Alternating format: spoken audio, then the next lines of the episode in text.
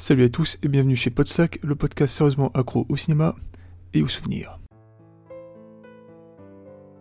Je l'ai déjà dit, je le répète, et puis je ne cesserai de le marteler, je pense, notre sentiment envers un film repose souvent non sur sa qualité intrinsèque, mais surtout sur sa correspondance par rapport à ce qu'on attend de lui. Regardez Relic, par exemple. Lorsqu'on m'a proposé d'aller le voir, j'étais pas énormément renseigné dessus pas vu la bande-annonce, je connaissais que le synopsis de départ, et bah donc bah, je m'attendais juste à une série B d'horreur basique en fait. Et je suis sorti de la salle, je vous avoue, avec une impression un peu bizarre en fait, un sentiment de déception bah, assez présent.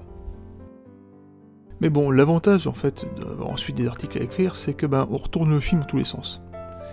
Et ben il m'en est sorti une certitude, il y a des fois je suis un petit con car Relic, c'est un film bien plus profond qu'il en a l'air.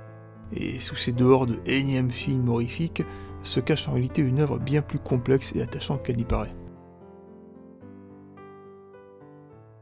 Premier long métrage de l'Australienne Nathalie Erika James, Relic, c'est l'aboutissement d'un projet entamé il y a ça 6 ans, qui avait d'abord donné naissance à un court métrage de 10 minutes, Cresswick, où une femme enquêtait après que son vieux père lui expliquait ressentir une présence dans sa maison.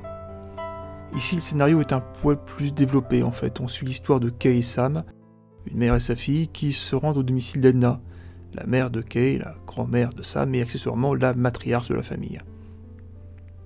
Et c'est pas vraiment une visite de courtoisie dans la mesure où Edna en fait a disparu sans laisser de traces. La mère et la fille inspectent donc la maison. Et avec ses pièces à l'abandon ou reconverties en débarras, avec ses aménagements sacrifiant l'esthétique aux pratiques, comme cet ignoble radiateur là en lieu et place euh, de l'âtre de la cheminée, la demeure est l'incarnation typique de la vieille maison de famille, autrefois grouillante de vie où aujourd'hui règne essentiellement le silence et la solitude. Et ce n'est pas forcément l'urne funéraire sur le linteau de la cheminée, on soupçonne assez fortement de contenir les cendres du patriarche, qui va contribuer à l'instauration d'une ambiance poète-poète, si vous voyez ce que je veux dire.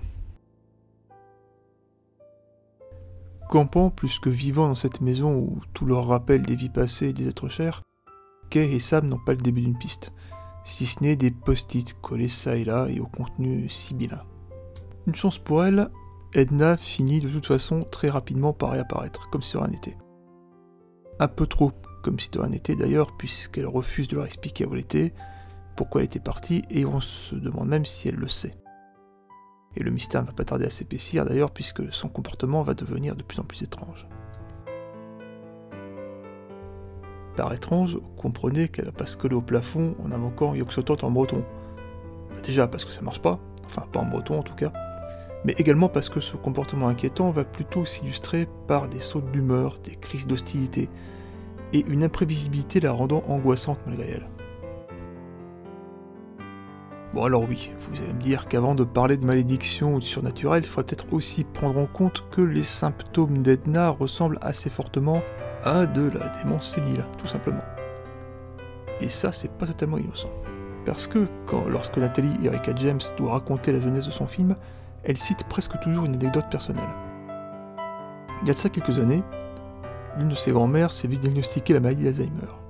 Elle habitait loin et elle a repoussé pendant des mois le moment d'aller la voir, et quand elle s'y est résolue, ben, c'était trop tard. Sa grand-mère ne la reconnaissait plus, elle était devenue comme une étrangère avec un visage familier. Elle en conçut alors une énorme culpabilité, mais surtout la certitude que ben, voir un proche perdre l'esprit, ah, c'est encore pire que de le perdre tout court. Et cette histoire-là, je pense que ben, beaucoup d'entre nous, on a connu ça. Personnellement, par exemple, j'ai le souvenir d'une de mes arrière-grand-mères qui, euh, lorsque je lui rendais visite à la fin de sa vie, ben, me demandait dix fois comment je m'appelais, quand elle me confondait pas avec mon père, et ben ouais, ça, ça fait un mal de chien un peu. Comme si la vie, euh, avant de nous l'enlever, avait d'abord décidé de détruire la valeur des souvenirs que nous avions ensemble. Parfois, ce que nous étions meurt avant ce que nous sommes, et cette idée, c'est la pierre angulaire de Relique. Et connaître l'histoire de Nathalie Erika James est une clé de lecture assez utile en fait, pour saisir toute la symbolique de son film. Bah, notamment le dernier quart d'heure, qui est un point culminant de l'ambiance crispante et claustrophobe qui est instaurée depuis le début